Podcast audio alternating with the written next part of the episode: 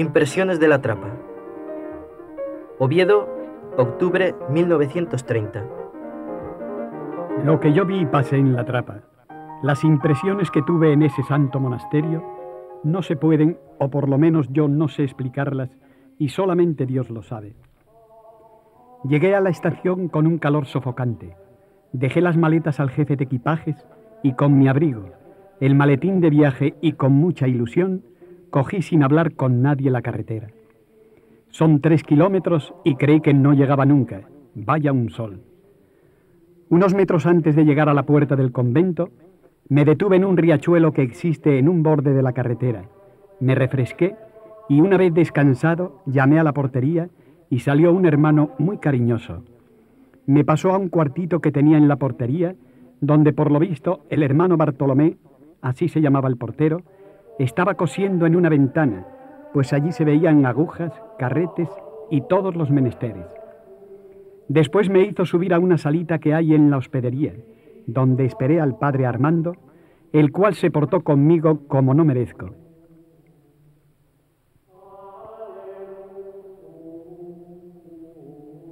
al que manifesté mis deseos de permanecer unas horas en el monasterio. Desde este momento es cuando yo empecé a ver y a sentir una íntima vergüenza de mí mismo, cuando al entrar a saludar al Señor en la iglesia, vi los monjes cantar en el coro, vi aquel altar con aquella Virgen, vi el respeto que tienen en la iglesia los monjes y sobre todo oí una salve que solo Dios sabe lo que sentí, yo no sabía rezar. A las ocho pasaba un automóvil por la carretera para ir a la estación y Dios que es tan bueno quiso que lo perdiera y me tuve que quedar toda la mañana hasta las dos de la tarde. Entonces me fui al campo, vi los monjes con sus grandes sombreros trabajando al sol. Qué pequeños parecen en esas llanuras tan grandes con tanto cielo, y sin embargo a los ojos de Dios debe ser otra cosa.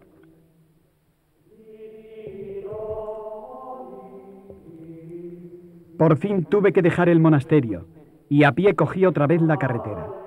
No fui triste, pero sí con ánimo de volver y de volver unos días.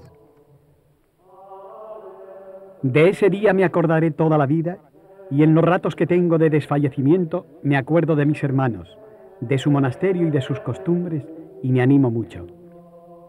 Cuando llegué a la estación, el trato de los hombres, después de haber estado con unos ángeles, me produjo cierta repugnancia. Hablo con toda franqueza, y al ver llegar el tren con su imponente soberbia, tuve deseos de tirar las maletas y volverme a la trapa. Lo que más me impresionó fue la salve al oscurecer antes de irse a acostar. Aquello fue algo sublime.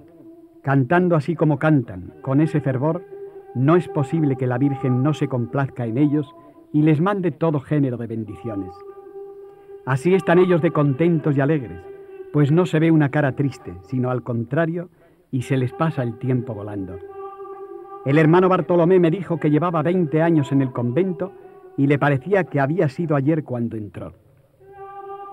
¿Te has fijado en la Virgen? En la austeridad del altar mayor, sin alfombras, sin flores, solamente seis velas y una cruz. Es verdaderamente un altar cisterciense en el que domina todo y sobre todo el sagrario.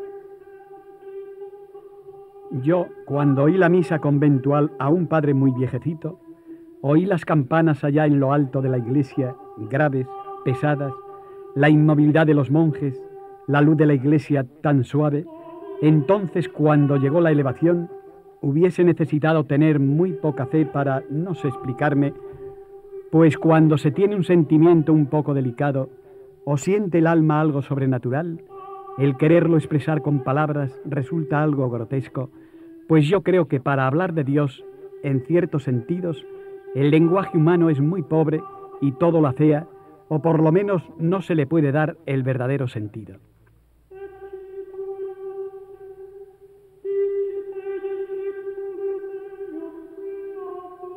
En la trapa está la regla tan sabiamente dispuesta que el monje, aun teniendo que luchar contra el frío, el hambre y el sueño, no se muere. Qué bien sale todo cuando todo se hace por amor a Dios. He encontrado un hombre sabio y feliz, el portero de la trapa. Él me ha dicho, la verdadera felicidad se encuentra en Dios y solamente en Él, y la verdadera sabiduría consiste en reconocerle como amo y Señor de todo lo creado. Estoy convencido, el que busca a Dios lo encuentra. En el monasterio se oyen muchas campanas, las hay agudas y de sonido cristalino como la de la portería, musicales como las de los relojes que cantan en los claustros. Las hay fuertes y vibrantes como las que llaman a los monjes al refectorio y a capítulo, y por último las sonoras y graves campanas de la torre que solamente se oyen en las funciones de la iglesia o llamando a los monjes a coro para la oración. Todo el día y toda la noche se oyen campanas en el convento. Un monje le ha dicho, la campana en el claustro no molesta, al contrario, y bien sea en el silencio de la noche o cuando estamos trabajando, la campana nos consuela y parece que nos habla. La campana en el monasterio del silencio es la voz de Dios. Honda vergüenza he sentido de mí mismo. Los hermanos trapenses usan un burdo sayal de paño pardo. Es áspero y duro.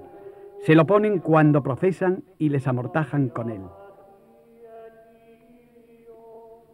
En mi habitación veo colgadas unas corbatas de seda, serio motivo de meditación y al mismo tiempo pequeñez que nos hace sonrojar, comprendiendo que se puede ocultar la más necia vanidad en un absurdo pedazo de trapo. Dicen las gentes que el silencio en el monasterio es triste y difícil de llevar en la regla. No hay cosa más equivocada que esa opinión. El silencio en la trapa es la más alegre algarabía que los hombres pueden sospechar. Ay, si Dios nos diese facultad para poder ver en los corazones entonces veríamos que del alma de ese trapense de mísero aspecto exterior y que vive en silencio, brota raudales y constantemente un glorioso canto de júbilo lleno de amor y de alegría a su Criador, a su Padre amoroso que le cuida y le consuela. El silencio del monasterio no es triste, al contrario, se puede decir que no hay cosa más alegre que el silencio de un trapense.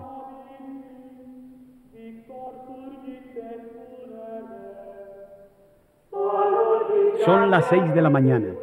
Hace mucho frío y está lloviendo. Desde la ventana de mi habitación veo salir por la puerta del convento una fila de monjes que, en silencio y cargados con palas, picos y azadones, se dirigen a su trabajo. Van todos con sus capuchas caladas y calzados con unas fuertes botas claveteadas como las que usan los campesinos en las tierras de Castilla. Las gotas de agua caen como perdigones sobre la fila de monjes. Van a trabajar lejos del convento. En la carretera se cruzan con un lujoso automóvil que al ver el extraño cortejo va deteniendo la marcha. Pero la fila de trapenses no mira, se cruza y sigue andando. Los ocupantes del coche se extrañan, los miran con curiosidad y una vez pasada su sorpresa, se vuelve a oír el ruido del motor que en un arranque violento se lanza nuevamente a toda velocidad sobre la asfaltada carretera. El hecho en sí no tiene gran importancia. Cada cual sigue su camino y en paz, pero fijándose bien qué caminos tan distintos llevan los hombres al pasar por esta vida.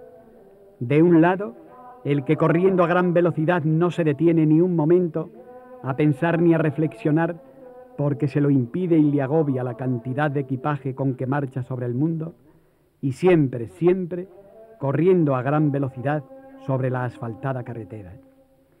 Y en cambio, en sentido contrario del camino, van unos hombres que, en silencio y a pie, dejan que las gotas de agua les calen los vestidos y no miran al que pasa a su lado, pues el camino que se han trazado es recto tienen ganas de llegar sin tropiezo a su fin y no se pueden detener. Señor, tú bajaste al seno de una virgen y te hiciste crucificar por todos los hombres, por todos sin distinción, y sin embargo, qué diferentemente te pagan unos y otros. Y esta mañana, desde la ventana de mi habitación, pude ver claramente el contraste y un hecho muy curioso. En el mundo, debido a que todos hablan a la vez, nadie se entiende y solamente se oye el ruido de un motor. En cambio aquí nadie habla y se entienden tan bien. Pero la explicación es muy clara. Los primeros hablan con el mundo a gritos y los segundos hablan en silencio con Dios.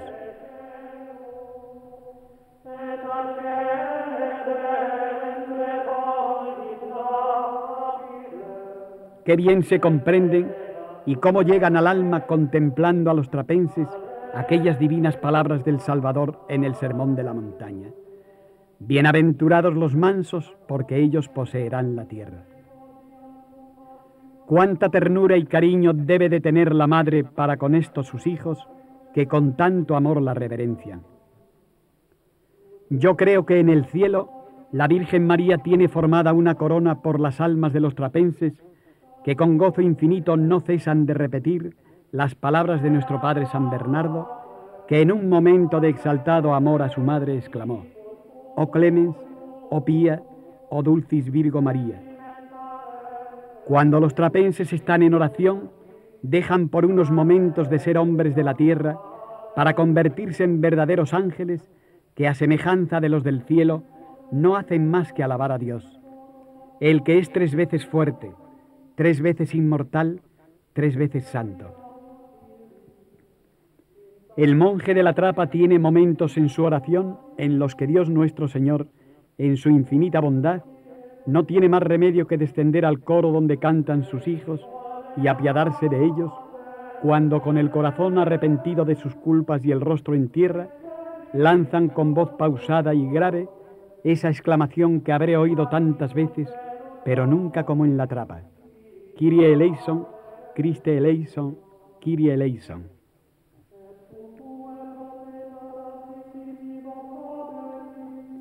El trapense vive en Dios y para Dios.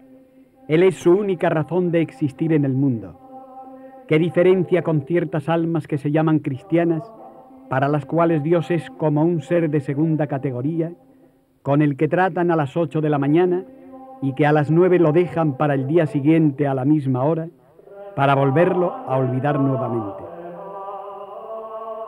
A las 10 de la mañana es la misa conventual en el monasterio, celebrada con tanta unción y oída por los monjes con tan profundo respeto, que el hombre de poca fe no tiene más remedio que bajar la cabeza y exclamar,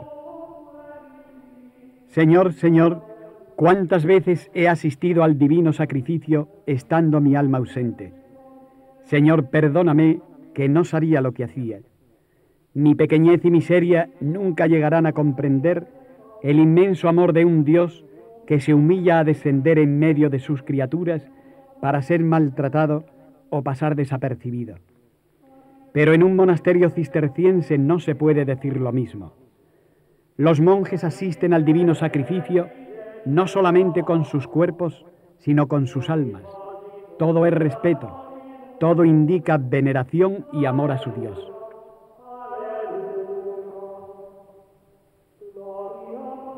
Los más pequeños detalles que se le pueden escapar al más exigente de los doctores en liturgia, a un trapense no se le olvidan porque precisamente vive en ella.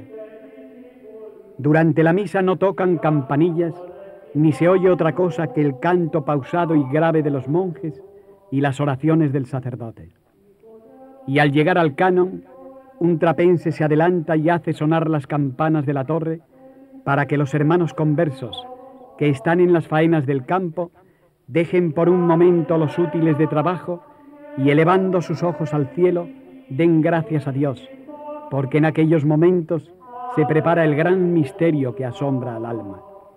El Dios de todo lo creado va a bajar al mundo para ser sacrificado y hospedarse en el alma de un trapense. Sin embargo, no nos dejemos engañar por los sentidos que suelen ser falsos. Muy por encima de todos los detalles que impresionan al visitante, hay un algo, un no sé qué, que no se puede expresar con palabras y que si no se tiene fe no se llegará nunca a comprender. Por tanto, en la trapa ocurre lo del dicho vulgar. Todos pueden mirar, pero son pocos los que ven. Al que es artista o posee un grado elevado de sensibilidad, Le impresiona la trapa y la vida de sus monjes como le puede impresionar un cuadro o una sonata. Pero el que es cristiano y tiene fe, en la trapa ve algo más que eso. Ve a Dios de una manera palpable, sale robustecido en la fe y si el Señor le concede esa gracia, sale conociéndose un poco mejor a sí mismo y allí con Dios a solas y la conciencia se cambia de modo de pensar, de modo de sentir y lo que es más importante, de modo de obrar en los actos del mundo.